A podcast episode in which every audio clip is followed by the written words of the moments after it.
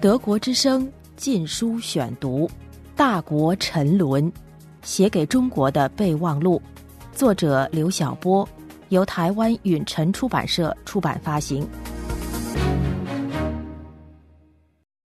第三卷，误将沉沦当崛起。第四章，饿死新闻喉咙的恶法，凭突发事件应对法草案。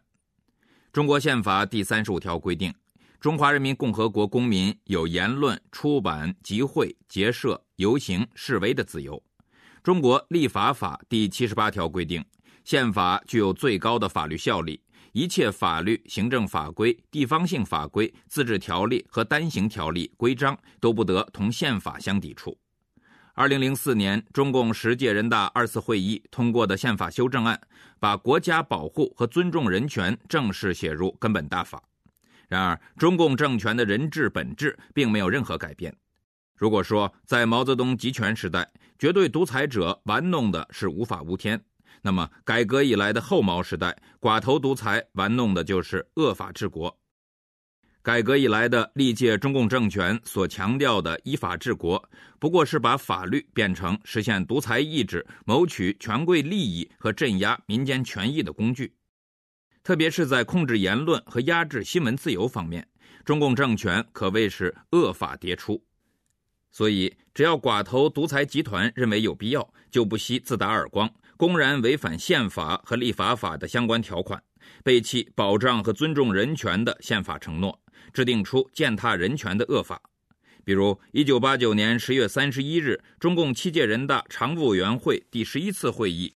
通过《中华人民共和国集会游行示威法》，实质上是不准游行示威法。中共刑法中的煽动颠覆国家政权罪，实际上就是文字狱的别名。两项子法都是对母法的公然违背。现在胡温政权又准备出台打压新闻自由的违宪法律。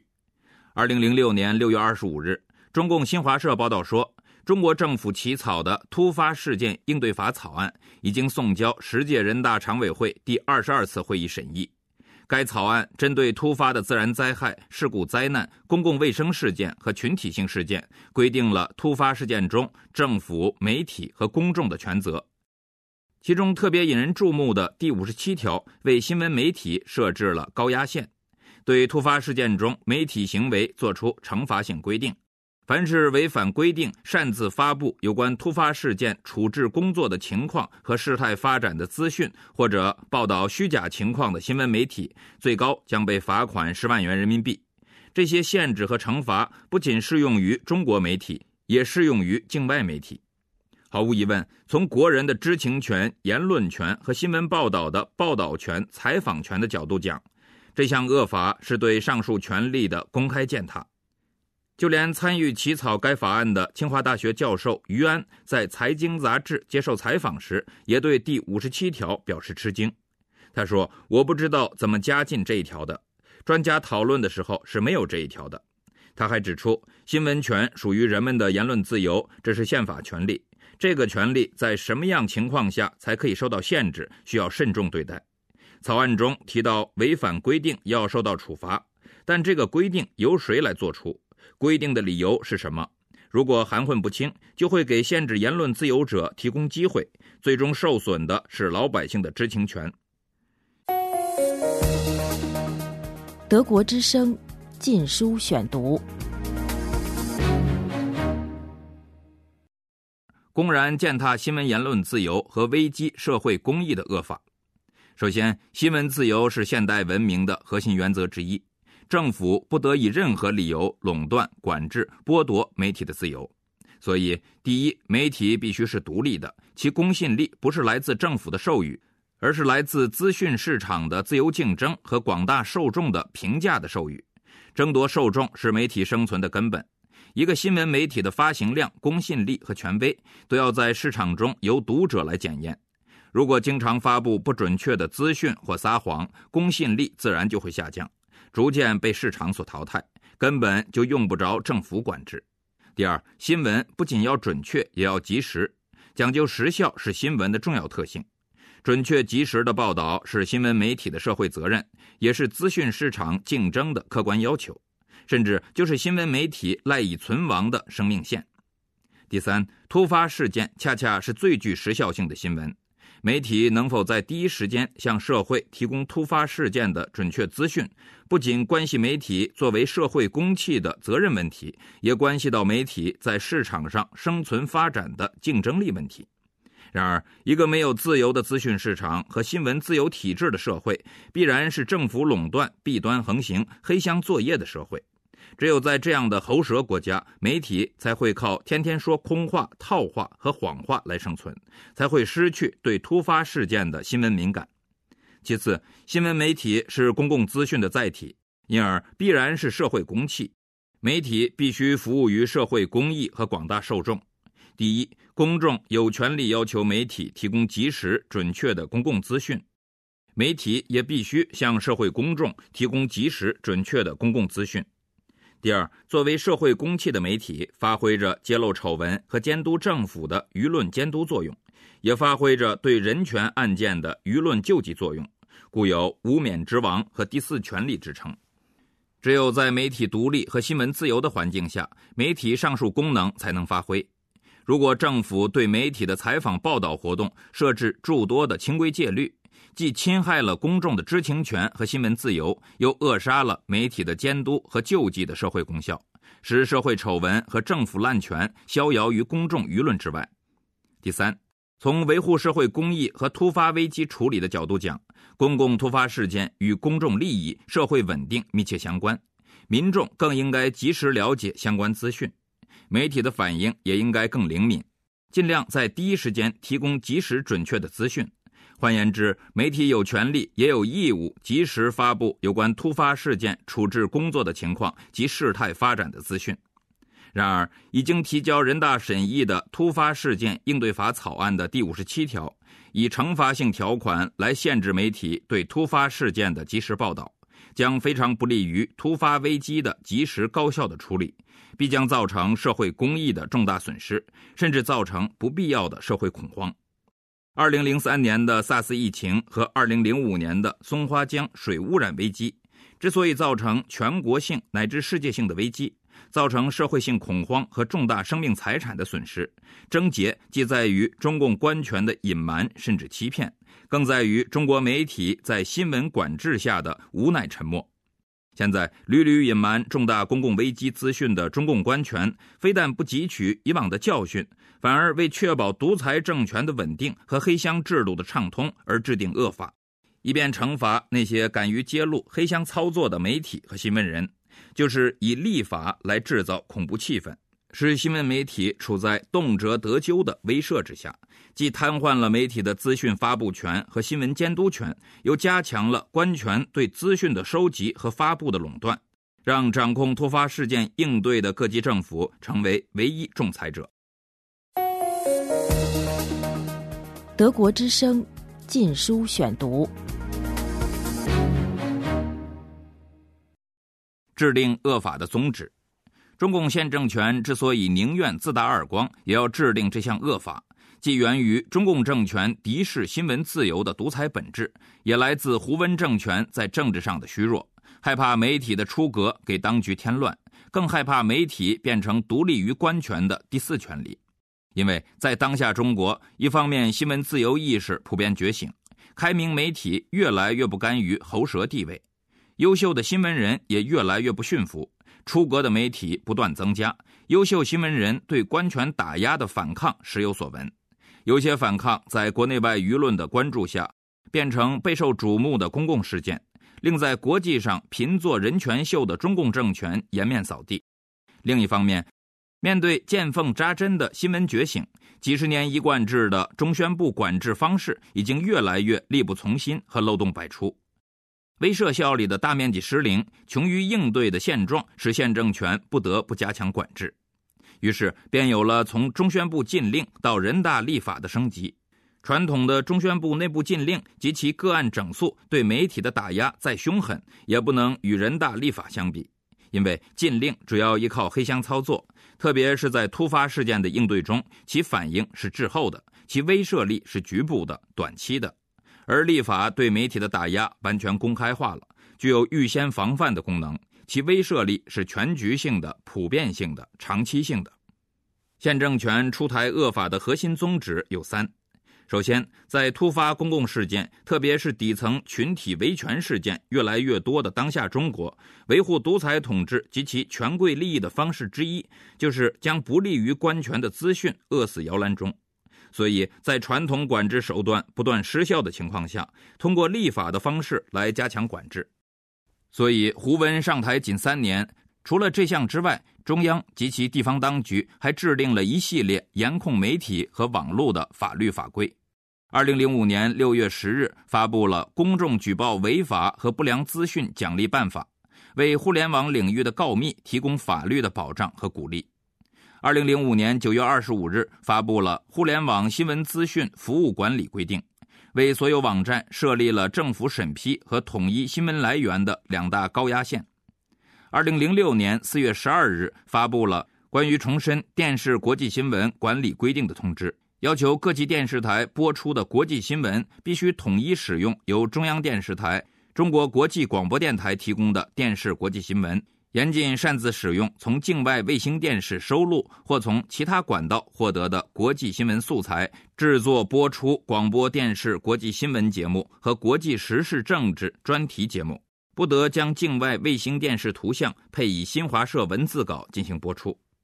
二零零六年七月十二日印发《关于图书、期刊、音像制品、电子出版物重大选题备案办法》的通知。为了严控涉及重大选题的音像制品在国内发行，通知要求，今后凡是涉及文革等重大选题的音像制品的出版引进，必须首先在新闻出版总署备案，没有备案的将一律停止发行并封存收回。其他限制性法规还有网络 ID 和新闻报道的实名制，不允许新闻媒体进行异地监督，批评性报道要经过被批评者审查等等。更有甚者，二零零六年七月八日，重庆市公安局出炉《网络恶法》关于加强国际联网备案管理的通告，居然做出明显侵犯个人隐私权的规定，个人在家上网也要在公安局备案，拒不执行者，轻则将被警告，重则将被停机半年。其次，遏制新闻界自发追求新闻自由的趋势。众所周知，上世纪八十年代，党内开明派和优秀新闻人密切合作，准备起草一部新闻法，旨在保障新闻自由、媒体的报道权、记者的采访权和民众的知情权。尽管这种努力因六四而夭折，但媒体人争取新闻自由的努力一直没有停止。从上世纪九十年代中期开始。中国媒体在市场竞争的压力下，也在新闻良知的推动下，逐渐走上争取独立化、职业化、民间化之路，以打擦边球的方式拓展独立的言论空间。然而，胡温政权非但没有放松对媒体的操控，反而不断地勒紧套在媒体上的缰绳，加强了对开明媒体和优秀新闻人的打压。从南都案到冰点事件，一张张开明报纸和一个个优秀的新闻人遭到整肃；从频繁的中宣部内部禁令到新闻出版署的公开法规，中国媒体打擦边球的空间越来越小。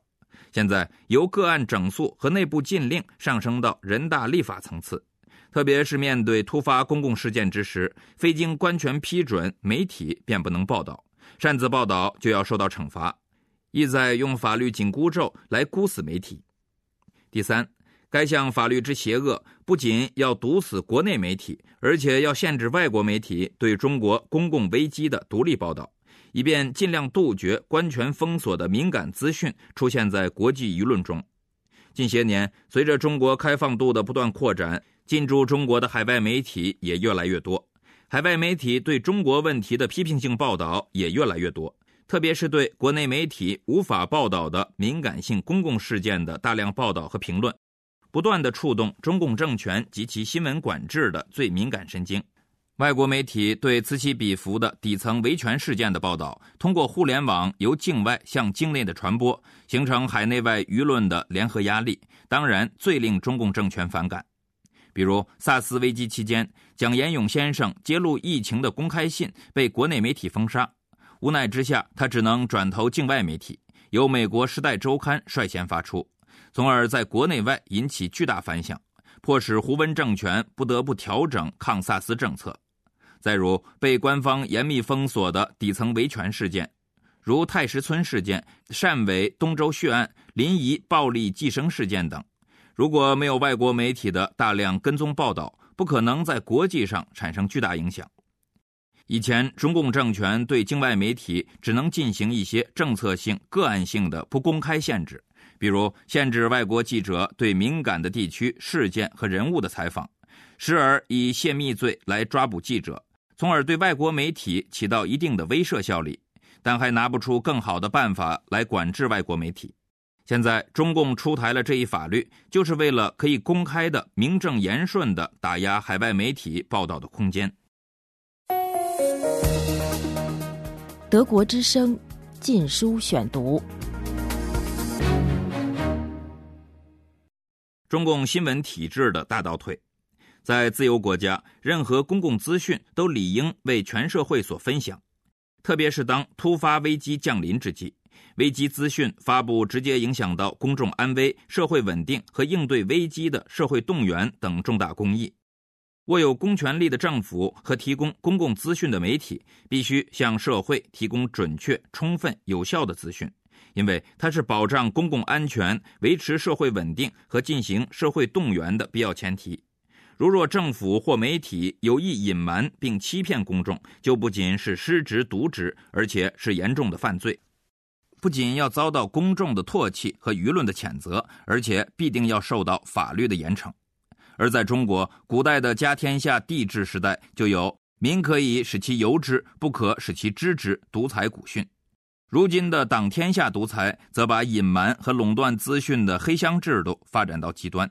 以至于党权至上体制对各级政府及其官员的首要职业要求，不是向公众说真话的政治诚信，而是要练就欺骗公众的隐瞒及撒谎的技巧。中共新闻发言人必定要练就公然说谎不脸红的厚黑本领，而诚实的官员必定被谎言制度所淘汰。前不久，以敢讲真话著称的教育部副部长张宝庆辞职，就是官场逆淘汰的最新受害者。凡独裁必狂妄，也必然自以为伟光正，为维护党权及其官员的伟光正形象，也就必黑箱、必谎言。一旦遇到重大灾害或危机，无论是局部灾难还是全局灾难，也无论是矿难、食物中毒还是爆炸、流行病。中共官员们上至中央大员，下至七品芝麻官，他们首先想到的不是社会公益和民众福祉，而是维护党权及其代理人的伪光正形象，是确保官员个人的乌纱帽，是相关集团利益可能付出的巨额赔偿。所以，凡是有突发事件或公共危机出现，相关官员在第一时间的应急反应，大都是习惯的隐瞒或撒谎。独裁制度又给予了他们处理公共资讯的垄断权，使他们有能力对社会进行隐瞒和欺骗。所以在重大公共危机的处理上，中共官员的第一选择必定是隐瞒和欺骗，而在这背后是敌视民意和轻视民生的野蛮。只要能够隐瞒住危机和蒙骗住公众，官员们就完全可以不管民意的诉求、社会的不满和民生的安危。直到危机资讯通过其他管道的传播，在社会上造成流言满天飞和大面积恐慌，甚至已经造成严重的生命财产的损失之后，官权才会为了保障政权稳定而被迫的为公众提供有限的相关资讯。二零零三年，年轻的大学生孙志刚被打死在广州市收容所内，引发出全国性的维权浪潮。刚刚上台的胡温政权顺应民意，果断地废除了一项例行几十年的恶法——收容遣送制度。同时，由于政权隐瞒而导致 SARS 危机泛滥，多亏老医生蒋延勇勇敢地揭开真相，引发海内外舆论大潮，迫使胡温政权改变抗 SARS 政策。中国媒体也享受到一段相对宽松的时期。然而，通过废除收容遣送制度和领导抗萨斯运动，胡温政权赢得了新政的美誉。随着民意支持的增加和权力的巩固，所谓的新政急剧倒退为旧政。其突出的表现就是逐渐收紧舆论空间，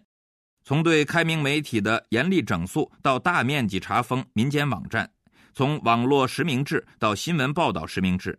致使传统媒体噤若寒蝉，互联网一片凋零。现在，胡温政权对新闻自由的打压再上台阶，由个案整肃、内部禁令上升到人大立法层次，不仅标志着胡温政权打压媒体的再上层楼，也标志着改革开放以来中共历届政权在新闻管制上的最大倒退。如果这项法律真的被人大通过，将把本来就日益萎缩的新闻空间逼入死地。也必然使中国本来就日趋恶劣的人权状况雪上加霜。近年来，中国的崛起被自由国家视为威胁，因为一个独裁大国的经济及军事崛起不可能让自由世界放心。不要说独裁国家可以很容易集中倾国之力来实现独裁者的扩张野心，就是其黑箱操作所造成的公共灾难危机向世界的蔓延，和平崛起承诺就很难服人。也足以让世界有理由不信任中国。如果说萨斯危机蔓延和松花江水污染危机的扩散还仅仅是用个案的方式向世界昭示了独裁崛起给世界带来的威胁，那么突发事件应对法草案这一恶法的出台，就是用制度倒退方式向世界展示了中共现政权对主流文明的顽固抗拒。这项恶法草案一出，国际舆论哗然。主流媒体纷纷发文予以批评，国际人权组织也发出谴责之声。即便在舆论环境恶劣的中国，南方都市报和财经杂志也公开质疑这个草案。一些专家学者和教授也公开批评第五十七条。也就是说，当今世界自由化、民主化已经变成不可阻拦的世界大事，对风雨飘摇的独裁制度形成巨大的外来压力。当今中国新闻人早已不再是一群愚昧而驯服的羔羊，新闻自由意识空前觉醒，反抗媒体管制的呼声不绝于耳。正如美国《洛杉矶时报》七月九日的社论刚发生以下新闻被封锁所言，在中国言论自由的精灵已经从酒睡中的瓶里跳出，中共的领导者应该看到，已经无法再让他回到瓶里去了。所以，无论中共多么想把中国建成一座资讯监狱，但独裁大厦的底座已经出现难以修补的裂痕，整栋建筑也出现越来越大的漏洞。特别是有了互联网之后，资讯监狱的漏洞百出，已经无法避免。言论管制越来越变得力不从心，管制效力也越来越弱化。即便想通过用恶法来修复，也无法达到预期的效果。二零零六年八月。德国之声禁书选读，《大国沉沦》，写给中国的备忘录，作者刘晓波，由台湾允晨出版社出版发行。